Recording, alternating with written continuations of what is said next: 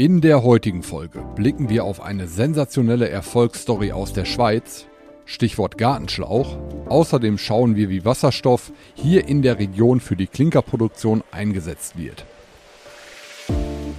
Märkte kompakt. Vermögen, regional, Vertrauen. Der VR Private Banking Podcast Ihrer VR Bank Westmünsterland. Es begrüßen Sie Christoph Bender und Marco Sotrup. Die im Podcast besprochenen Inhalte stellen ausschließlich allgemeine Informationen dar und beinhalten keine Kauf- oder Anlageempfehlung und Anlageberatung. Weder die Moderatoren noch die VR Bank Westmünsterland haften für etwaige Verluste, die aufgrund der Verwendung der Informationen verursacht oder damit in Zusammenhang stehen. Ja, und starten wir wie immer mit dem Rückblick auf die letzte Woche, heute am 5.9.2023. Ja, und nachdem wir bereits letzte Woche auf insgesamt positive Vorzeichen zurückgucken konnten, so sieht's auch jetzt beim Rückblick gar nicht so schlecht aus. Jetzt muss man vielleicht dazu sagen, dass die Amerikaner gestern ihren Labor Day gefeiert haben und die amerikanischen Börsen gestern geschlossen hatten. Die europäischen Börsen haben es aber immerhin hinbekommen, kleines Plus durch die Woche zu retten. Also der DAX hm, kommt langsam wieder ran an die 16.000 Punkte, war letzte Woche zwischendurch sogar schon mal wieder leicht über den 16.000 Punkten, liegt auf Wochenbasis dann aber doch nur noch leicht im Plus mit 0,5 Prozent, gestern bei ca. äh, 15.850 Punkten geschlossen, wobei heute scheint es aufgrund von schwachen Daten aus China auch erstmal wieder runterzugehen. Ja, noch ein bisschen besser lief es auf jeden Fall in den USA. Hier sind es dann aufgrund der gestrigen, des gestrigen Feiertages an die Schlusskurse von Freitag, aber immerhin S&P 500 plus 1,9% auf Wochenbasis, der Nasdaq sogar fast 3% auf Wochenbasis gewonnen. Ja, und was hat die Märkte vor allem bewegt letzte Woche? Ich hatte es in der Abmoderation, in dem Ausblick letzte Woche schon gesagt, es waren vor allem zwei Dinge, die im Fokus standen. Zum einen waren es die Inflationszahlen für Deutschland und für die Eurozone für den Monat August und am Freitag hatten wir dann noch die Arbeitsmarktdaten aus den USA. Aber vielleicht fangen wir einfach mal mit den Inflationsdaten an. Genau, Christoph. Also die Inflation hier in Deutschland fällt im August auf 6,1 Prozent. Im Juli lag die Rate noch bei 6,2 Prozent, also marginaler Rückgang. Die Kerninflation verharrt bei 5,5 Prozent. Kerninflation ist die Rate, wo dann eben die Lebensmittel und die Energie außen vor gelassen wird. Treiber, wie so oft in den letzten Monaten, sind die Nahrungsmittel gewesen. Ein, zwei Beispiele dafür. Brot legt zum Vorjahr um etwa 12,5 Prozent zu. Gemüse wird 13 Prozent teurer. Obst ähm, 8,3 Prozent teurer. Aber es gibt auch im Nahrungsmittelbereich Dinge, die günstiger geworden sind. Auch da ein Beispiel. Butter. Nach Kriegsausbruch ist der Preis extrem angestiegen, ist nun 13 Prozent günstiger als vor einem Jahr. Bei der Energie insgesamt ein gemischtes Bild. Gas ist wieder teurer geworden. Heizöl ist günstiger geworden als vor einem Jahr. Und auch bei den Kraftstoffen durchaus unterschiedliche Preisentwicklungen. Der Dieselpreis, der eben ja, oder nach Kriegsausbruch vor einem Jahr absolut explodiert ist. 6,9 Prozent günstiger als in 2022. Benzin hingegen 9,5 Prozent teurer. Durchaus erfreulich, die Importpreise für Rohstoffe sind zum Vorjahr in Deutschland um 13 Prozent gefallen. Es ist der stärkste Rückgang seit 1987 und dieses dürfte mit etwas Zeitverzögerung zu einem weiteren Rückgang der Inflation beitragen, wenn die Unternehmen dann eben diese niedrigeren Einkaufspreise an die Verbraucher weitergeben. So viel zu Deutschland. In Europa liegt die Inflation im August bei 5,3 Prozent, also unter der Rate von Deutschland. Ökonomen hatten hier mit 5,1 Prozent, also mit einem etwas stärkeren Rückgang gerechnet. Auch die Kerninflation liegt genau wie die Gesamtinflationsrate bei 5,3 Prozent. Diese ist zum Vormonat leicht gesunken und das kam am Markt dann eben auch gut an. Christoph, du sagtest das. Die EZB verfolgt die Zahlen sicherlich sehr, sehr genau um daraus dann eben auch die ja, nächsten Zinsschritte oder eben auch äh, keine Zinsschritte abzuleiten. Die nächste Sitzung ist am 14.09. und sowohl eine weitere Zinserhöhung von 0,25 Prozent als auch eine Zinspause scheinen aktuell möglich zu sein. Also so viel mal zu den Inflationszahlen und ähm, Christoph, du übernimmst dann den Arbeitsmarktbericht USA. Ja, genau. Ich hatte es ja gerade schon angekündigt gehabt. Am Freitag hatten wir noch den US-Arbeitsmarktbericht. Ja, und hier war es auch ein wenig zwiegespalten. Einerseits stieg zwar die Zahl der Beschäftigten, aber in der Summe ist die Arbeitslosenquote äh, eben auch gestiegen. Und vor allem gab es auch bei den Löhnen und Gehältern Anzeichen von Entspannung. Das war wahrscheinlich die wichtigere Nachricht. Und Sie kennen das Spiel wieder. Marco, du hast es gerade auch schon gesagt, indirekt. Äh, genau diese Entspannung könnte dann wieder ein Signal an die Notenbanken sein, vielleicht dann doch von weiteren Zinsen Zinsanhebung abzusehen. Ja, kommen wir vielleicht äh, beim Rückblick noch äh, schnell auf die anderen Themen, auf die anderen Anlageklassen. Hier hat sich aber auch nicht wirklich viel getan. Zinsen blieben nahezu unverändert. Zehnjährige deutsche Staatsanleihen circa 2,55 Prozent, zehnjährige US-Staatsanleihen bei circa 4,2 Prozent. Es ist quasi auf Vorwochenniveau. Gold immerhin knapp 1% im Plus, aktuell 1940 Dollar die Unze und beim Bitcoin ist es leicht nach unten gegangen, 1%, aktuell ca. 26.000 Dollar. Ja, aber das äh, soll es dann vielleicht auch schon gewesen sein mit dem Rückblick. Gucken wir auf die Unternehmensseite und äh, fangen wir mal an mit dem Unternehmen. Urdeutsches Unternehmen, Traditionsunternehmen, das es aber nach Amerika zieht. Genau, ein Unternehmen mit Sitz in Hamburg. Das erste Geschäft wurde im Jahr 1972 in Cuxhaven eröffnet, um die Brillenmode zu revolutionieren. Mittlerweile äh, gibt es 838 Niederlassungen. Wahrscheinlich hat sich der ein oder andere jetzt schon denken können, Brillenmode, ja, was könnte es sein? Es ist die Firma oder die Unternehmung Vielmann.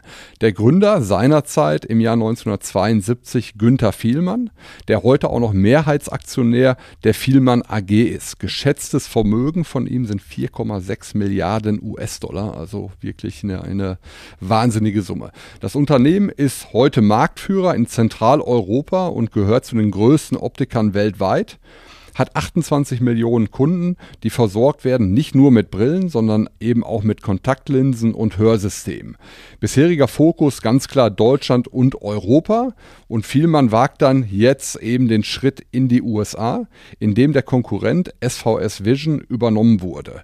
SVS SVS Vision betreibt ca. 80 Geschäfte in neun Bundesstaaten der USA, verkauft ca. 283.000 Brillen pro Jahr und erwirtschaftet einen jährlichen Umsatz von rund 100 Millionen US-Dollar.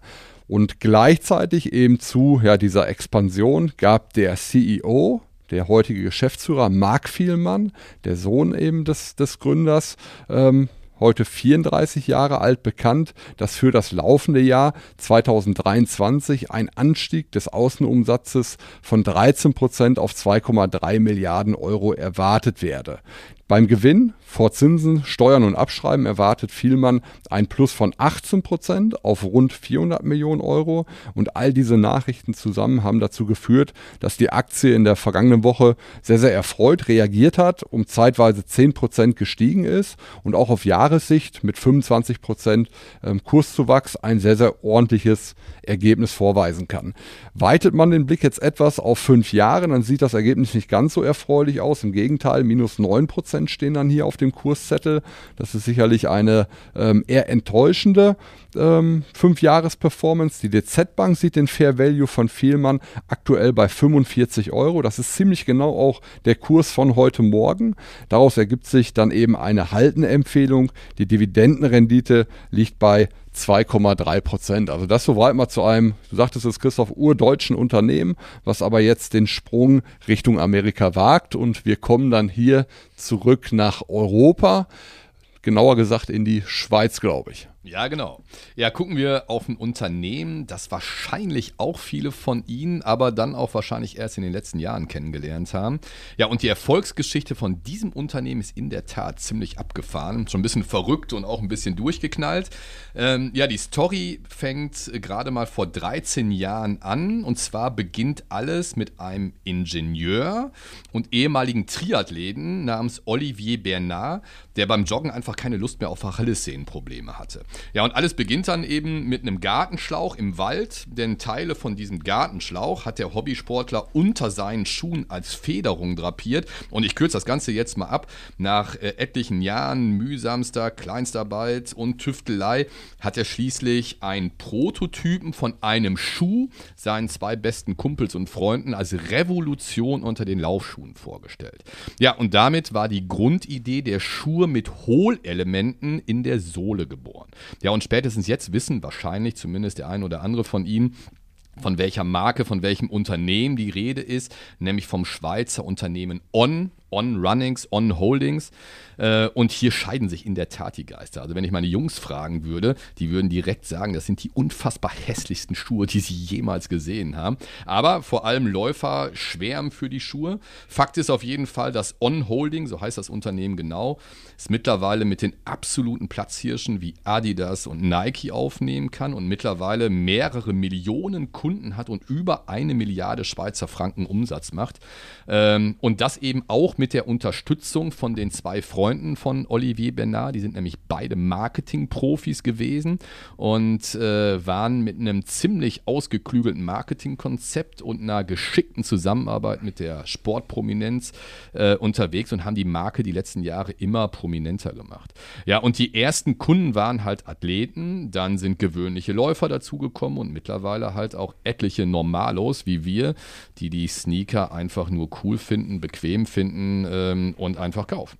Ja, und dann ist 2019, das ist vielleicht auch den ein oder anderen geläufig, noch Roger Federer als Gesellschafter mit eingestiegen. Ja, und mittlerweile ist das Unternehmen börsennotiert, äh, mehr als 8 Milliarden Schweizer Franken wert. Und ähm, das ist vielleicht auch nochmal ganz interessant, unter den Sportartikelherstellern in der Heimat, in der Schweiz mittlerweile absoluter Marktführer. In Deutschland verkauft man aktuell mehr Schuhe als Adidas und stärkster Markt äh, sind mittlerweile die USA, immerhin Heimat von Marktführer Nike. Also schon eine äh, unfassbare Erfolgsstory in der Kürze der Zeit. Äh, ja, und zunächst äh, oder zumindest im, im, im laufenden Jahr ist die Aktie auch eine absolute Erfolgsstory. Also im, Aktien, im aktuellen Jahr hat die Aktie immerhin schon um 70 Prozent circa zulegen können. Äh, also schon äh, Wahnsinnsgeschichte, die hier geschrieben wurde in der Kürze der Zeit. Und dann eben auch mit den Platzhirschen wie Adidas und Nike, Essex und wer auch immer da am Markt sich tummelt, es aufzunehmen, äh, schon eine Geschichte. Aber gut, das soll es gewesen sein zu On-Holding. Kommen wir in die Region und ja, kommen wir zum Thema, was zumindest vielleicht auch eine Erfolgsstory werden könnte. Absolut. Wir blicken jetzt in den Kreis Coesfeld, genauer gesagt nach Notteln. Dort gibt es das Klinkerwerk Hagemeister, von welchem vielleicht auch die Klinkersteine, sofern ihr Haus verklinkert ist, äh, an ihrem Haus stammen. Bei uns äh, zu Hause ist es so, sie kommen die oder dort kommen die Klinkersteine tatsächlich hier aus Notteln. Das Unternehmen beschäftigt 190 Mitarbeiter, 4000 Lebensräume werden pro Jahr mit Hagemeister Klinkern gebaut und in mindestens zwölf Nationen werden die Produkte der Unternehmung eben dann angeboten und verkauft. Hagemeister fährt nun einen in der Fachwelt sehr, sehr viel beachteten Feldversuch durch. Das, was du gerade sagtest, äh, Christoph, sicherlich absolut innovativ.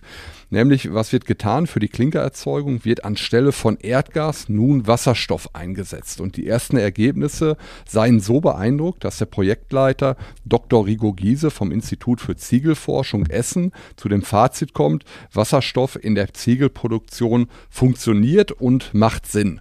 Nachhaltigkeit und CO2-Reduzierung sind insgesamt für Hagemeister seit vielen Jahren ein großes Thema. Das Familienunternehmen hat einen jährlichen Wärmebedarf von circa 85 Gigawattstunden.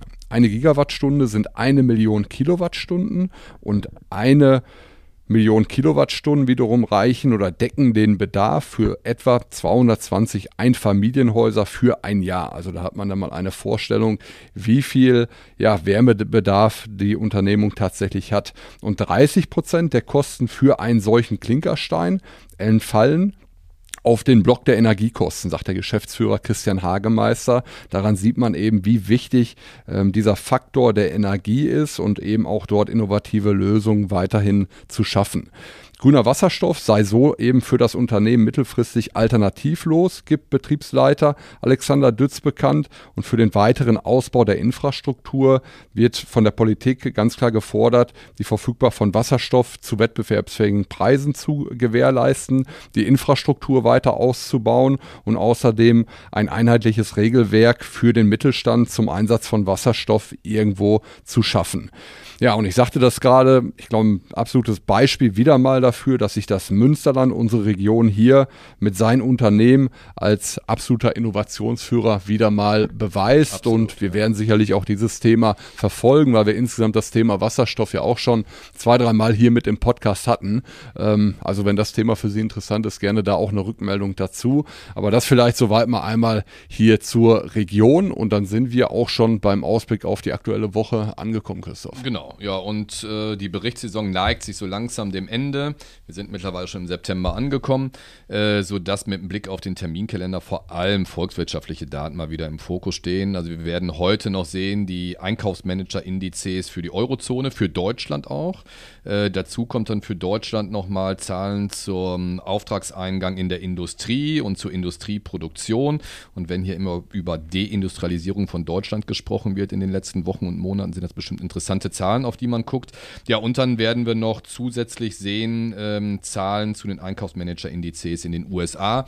Das wird dann wahrscheinlich auch die Basis sein ähm, für die nächste Woche, wo man dann wieder gucken wird, ob sich hierauf was ableiten lässt. Auf der Zinsseite äh, wird auf jeden Fall nicht langweilig werden. Ganz herzlichen Dank fürs Zuhören.